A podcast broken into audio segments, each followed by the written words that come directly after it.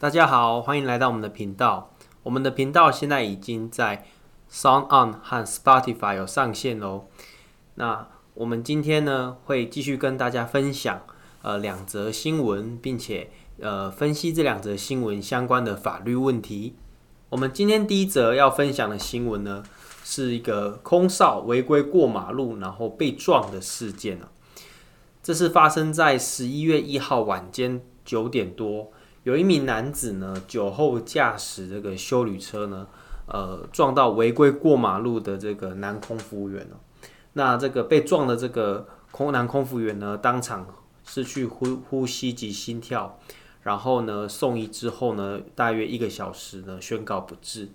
那修旅车呢，因为撞击力道非常大，车头严重毁损，然后这个警方到场之后呢，进行酒测。这个驾驶人肇事男子呢，他的酒测值是零点五八，那警方也依法送办。那我们这边会需要，同时也关心到的是呢，这个被撞的这个南风空服员哦，他是违规的穿越分隔岛和马路哦，因为我们知道这个敦化南路非常大，那它中间有很多那个呃分隔岛，那这个穿越分隔岛之后呢，这个驾驶也没有注意到他，然后就。就这个发生的这个事故，我们今天从这一个新闻呢，我们其实可以了解到最直观的就是这个驾驶人呢，他有明确的违反刑法一百八十五条之三的这个醉态驾驶的这个罪责。那这样子的规定呢，刑法是指说呢，如果你有驾驶动力交通工具呢。而且呢，有几一种几几种情形啊，包括就是你吐气的时候，你酒精的浓度达每公升零点二五毫克，哈的情况呢。而且呢，你这样，你只要有这样的情况，你就会有可能有三年以下的有期徒刑，然后呢，可以并科三十万元以下的罚金呢。但是呢，如果你又因为呃酒驾的关系，然后又造成这个。呃，有人因为你酒驾然后死亡呢，你其实这个刑责就会变成到处三年以上十年以下有期徒刑的并科两百万元以下的罚金哦。那因为这个案例呢，很明确的就是有酒驾，然后这个被撞的人也死了，所以很明确的可以知道说，我们现在看到了这个新闻的驾驶人，他至少呢会。呃，有可能被处三年以上的有期徒刑哦，然后也会被处，有可能会同时被处两百万元万元以下的罚金。那其实这个是非常呃呃这个直观的这个法律的这个条文，我们可以找到的这个驾驶人需要负的责任。但是酒驾这样子的规定，其实它并不是那么单纯哦，它其实还有其他的一些争议哦，长久以来争议。那我们我们呢，可以请伟哥给我们介绍一下，分享一下酒驾的规定呢？呃，在法律上常常会遇到什么样的争议？嗯，大家好，我是律师先生伟哥啊。今天呃，我们讨论的这个案例啊，让我想到前一阵子我参与过的一个案例，呃，给我印象非常深刻。呃，也是一个酒后驾驶然后致人于死的。呃，一个状况啊，呃，这发生在南投啊，呃，有两位原住民啊，呃，就是相约的呃，到山上去喝酒，他们开着一个小发财车到山上，载着其其中一位原住民的女儿，就三个人一起到山上去，跟他的族人一起喝酒，喝了。到了非常开心的时候，他们觉得应该要下下山了。呃，但在下山的途中，他们发生了车祸，小货车就撞到右边的山壁，呃，前轮卡在那个山壁旁边的水沟里，呃，经由呃拖吊车的拖吊，把车子拖到一个平台上面，然后这个。前轮那边已经有显著的一个毁坏，已经不能安全驾驶了。路人也是劝这两位先生，哎，不要再开了，可能请拖吊车把车子拖下山，这样比较安全。但是另外一名原来在坐在呃副驾驶座旁边的原住民，他执意要把车开下山，呃，他就载着他的朋友跟呃小小女孩就往山下开，开着开着，哎，不知道什么原因，哎，就冲下山坡，直接到呃山谷了。哎在这样子一个冲往下冲的过程当中，小女孩呃就跌出车外，呃受伤，呃坐在副驾驶座的她的朋友，呃因为这个车祸而死亡，啊、这位呃驾驶原的原住民呃受了轻伤。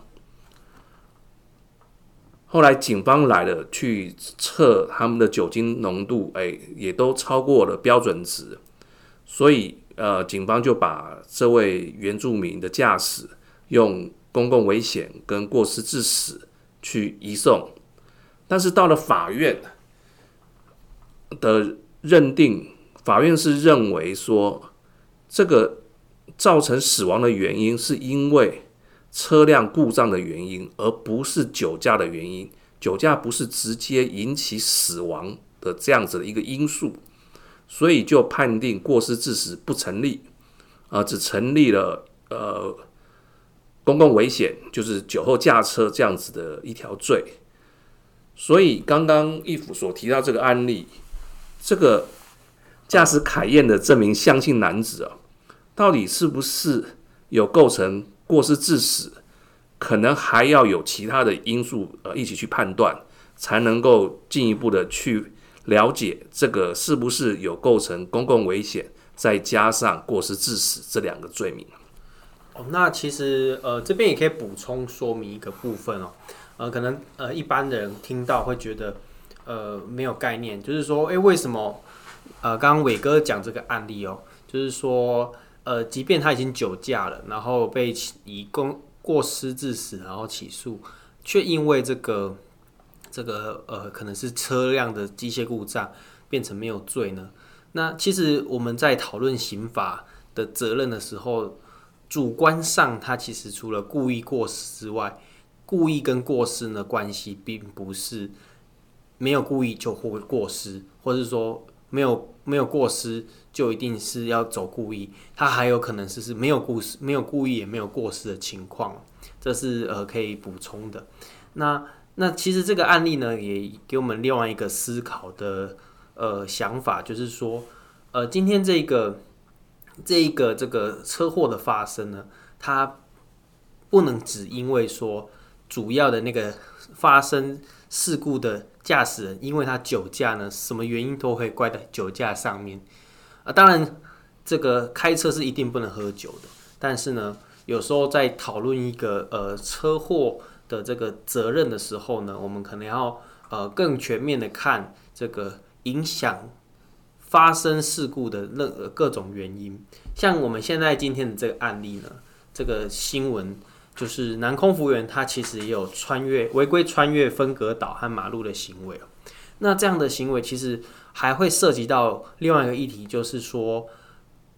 一个突然冲出来的人，哈，对原本就在路上正常驾驶，好直线驾驶的一个驾驶人来说，他没有预期到中间会有人，哈，或是有时候我们是遇到小动物会冲出来，那个反应时间都不太够。那伟哥，你们可不可以分享一下，就是说，呃，差不多，呃，实物上呢，都是怎么去判断这个反应时间的？这个反应时间呢、一般来讲，在实物上，他会用呃一个比较客观上你可以去认知到，然后生理上的反应，再加上你的刹车距离，去做一个判断的一个依据啊。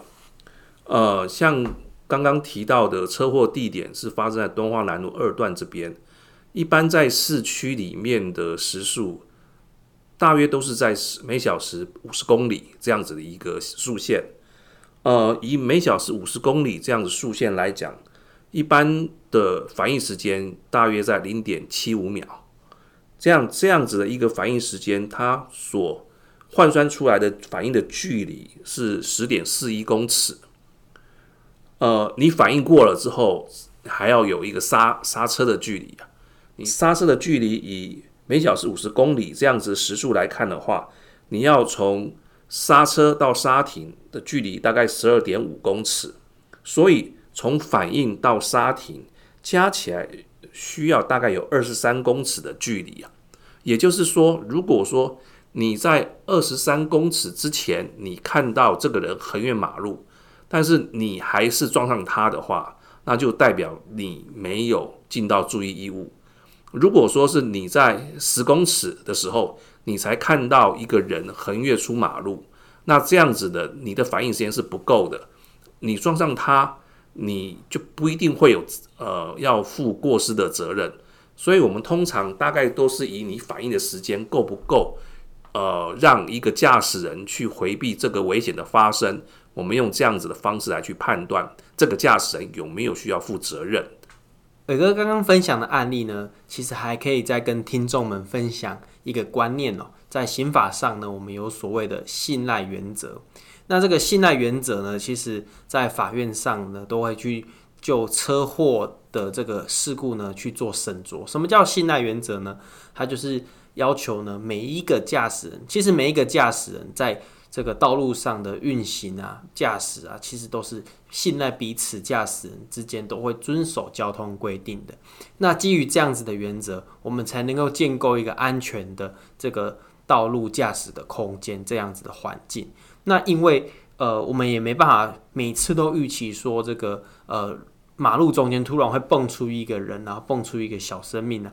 然后影响我们的这个这个行车安全。所以我们基本上呢，呃。都是以这个信赖原则作为这个呃车祸事故在法院上一个判断的一个标准之一哦。哦，刚刚提到信赖原则啊，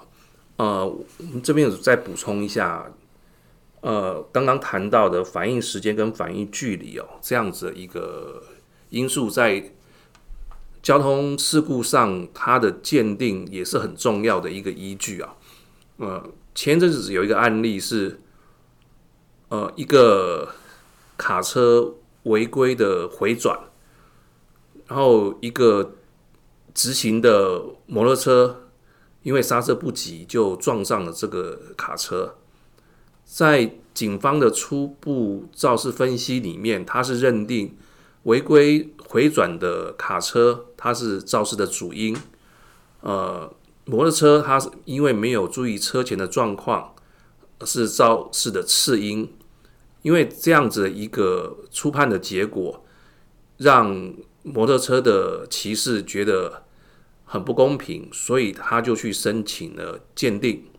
在鉴定委员会上面，摩托车的驾驶他就主张，因为在道路的中间有一个看板，这个看板是呃政府立的，是一个方向的指示标志。但是这个看板会让摩托车的驾驶没有办法看到对向车道的车况，所以当这个卡车它要回转的时候，摩托车它要骑到呃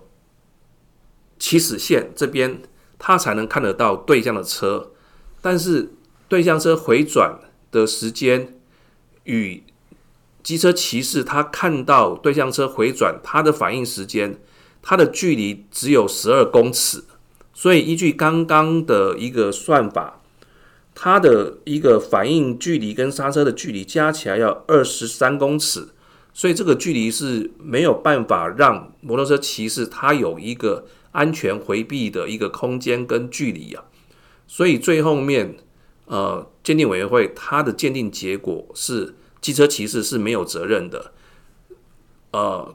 卡车司机他是这次事故的一个主要的原因，而机车骑士是没有责任，所以这个成功的去平反了机车骑士他是次因的这样子的一个结果。所以，我们从第一个新闻呢，我们可以归纳，酒驾呢导致的这个车祸事故呢，其实有非常多判断的因素，除了酒驾本身会去。判断酒测值是不是达到刑法一百八十五条之三的规定哦，我们还会去判断说这个影响这个呃造成车祸呢，有没有相关违反这个信赖原则的情况？然后以及呢，这个造成车祸事故的主因和次因呢？那除了这个违会违反驾驶人会违反这个醉态驾驶罪之外呢，还会去讨论到有没有可能有过失致死或是过失致伤害的这种情况。那过失致伤害的情况或是过失致死的情况呢，有可能呢会有其他的主因哦造成，所以也不一定会是醉态驾驶的这个情况造成。这个在个案上都会有不同的判断。第二则新闻呢，是发生在这个十月底哦，在台北市的这个士林呢，发生了一个这个千万的豪车宾利车呢，哦，因为在这个驾驶呃临停这个红线的时候呢，没有两段式的开门哦，那一开完之后呢，后方左后方呢就来了一台这个电动车，直接呢这个把这个宾利车的车门直接撞上去哦。那还好呢，这个呃撞了之后呢，都没有人受伤，也没有人酒驾，跟刚刚的情况不太一样。那这个宾利车的这个车主呢，啊，因为违反了这个《道路交通管理处罚条例》五十六条之一哦，在临停车汽车的时候呢，或是停车的时候呢，这个没有依照规定开启这个车门而肇事。其实这个按照规定哦，是可以处驾驶人一千两百元以上三千六百元以下的罚款哦。那这样子的规定呢，其实还有呃，我们还可以在这样子的规定呢，其实还可以参考这个道安规则哦，就是有关于这个开车的这个部分呢，其实一台车从四个门呢，我们可以分一二三四四四个号码，分别是呢，在这个左边呢。这个驾驶座是一，然后驾驶座的后方是二哦。那右边呢？这个副驾驶座是三，副驾驶座后方的是四哦。那其实呢，如果你今天这个车子呢是靠右边停车的话，你的一和二，也就是驾驶座的这个门呢，还有驾驶座后方的门呢，开门的时候都要特别注意。尤其呢是这个二号门啊，就是这个驾驶座后方的这个门。其实呢，它在这个停右边的时候呢，是不能开的，要往右边，就是由这个四号门去走。那这个是目前道安规则的规定。伟哥会不会有一个情况，就是说第一个案例，呃，是在讲这个刹车刹停的状况，我们要从这个呃可能时速五十公里呢到完全停止，所以会需要。二十三公尺的这个距离，那今天的这个侧边路边停车的这个车辆开车门，我们只要可能往左稍微偏移一下车道，再回复车道，这样就好。那样这样子的这个呃反应时间呢，会不会再多帮我们争取呃可能几秒零点几秒的时间，然后也不用完全的让车辆停止呢？呃，这个部分可能还涉及到，如果你只是去闪避，那你的旁边是不是有车辆，有其他的呃，像机车啊、脚踏车啊这样子的的车辆在你旁边，你闪过去会不会又增加其他人的风险？这个因素都要去考虑进去，所以这个不是用一个很单纯的。呃，刹停时间或是闪避它这样子去判断有没有过失，可能要综合很多的客观因素下去去一起去衡量的。这个案例呢，其实呃，可能天天都发生哦。我自己本身呢，小时候有发生过这样子的案例。那我们是不是可以请伟哥跟我们分享一下这个新闻有关的想法呢？在道路交通安全规则的规定，汽车临时停车或停车的时候，要注意礼让行人以及其他的车辆先行啊，而且应该在确认安全无虞之后，再将车门开启至可以供人出入的幅度，迅速下车关上车门啊。这个在实务上面有许多车辆停车后因开启车门不慎导致行驶中的车辆撞击车门的事件啊。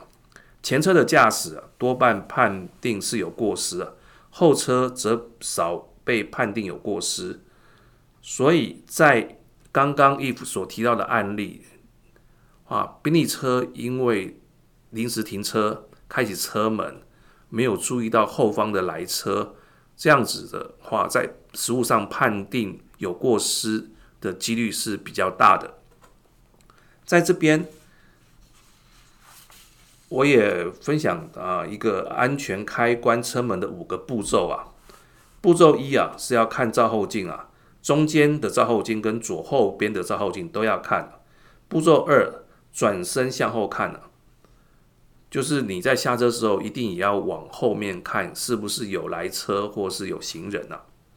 第三个步骤是确认安全无人车的时候，啊，在步骤四，反手开车门到一个适当的缝隙啊，我们最好是用右手去开车门，反手去开。这样子的话，你的身体会侧往左侧，可以看一下照后镜跟后方有没有车，让自己有一个缓冲的时间啊，这样比较不会发生危险啊。啊，步骤五啊，确认安全后尽速下车并关车门啊。啊，请大家真的要记好这呃五个步骤啊，这样子发生呃开门后会有后车追撞的几率就小了很多。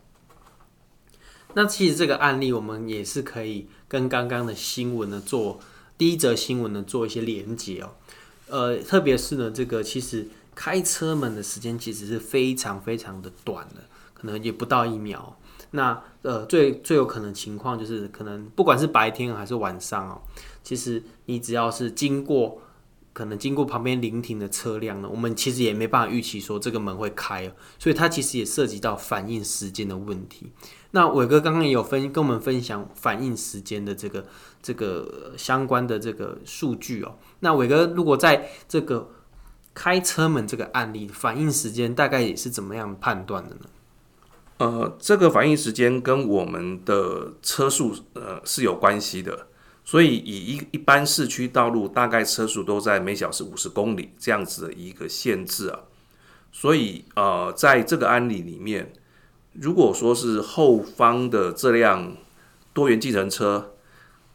如果是它在看到了宾利车开车门的时候，它的反应距离跟刹车距离，如果说是超过。二十三公尺的话，那就代表说后方这个多元计程车，它是有一个足够时间去回避这个交通事故的发生。如果说是不足二十三公尺在呃的距离的话，那它的反应时间跟反应距离是不够的。那在呃发生交通事故，那就是责任应该是在呃宾利车的车主是比较大的。其实这个二十三公尺的概念，我们可以想象，大概距离差不多两三台车子以上的距离嘛。呃，我们一般轿车大概大概是四米六吧，四米六，四米大概如果说二十三公尺，大概是五五辆车的五辆车的距离，哦，所以其实要非常有一段距离，不然呃超过小于五辆车的距离，其实根本是来不及的。呃，在一般反应的时间上面是不够的。对对对，其实这样就蛮容易发生车祸事故。那这个案例呢，这个两台车，就宾利车和这个这个电动车，他们被撞之后，我们其实还会再多讨论一个大家都非常关心的事情，就是我们要怎么恢复我们的损害。伟哥，通常这个实物上呢，都会怎么样去处理呢？呃，这个涉及损害赔偿的问题啊。呃，我们看相新闻里面的相关报道，好像是有估价这个宾利车修车的费用，好像是八十到一百二十万之间，蛮昂贵的。到底是谁要负责这样子的一个损害赔偿？呃，另一方面，那个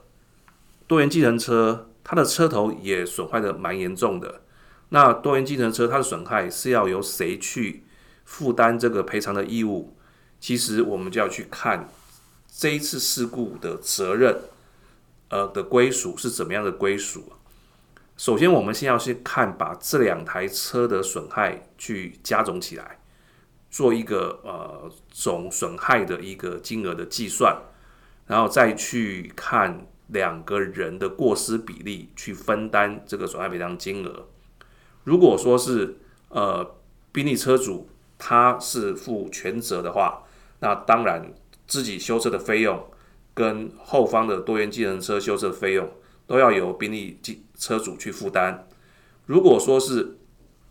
后方多元计程车他是全责的话，那当然他除了负担自己修车费用，他也要去负担宾利的修车费用。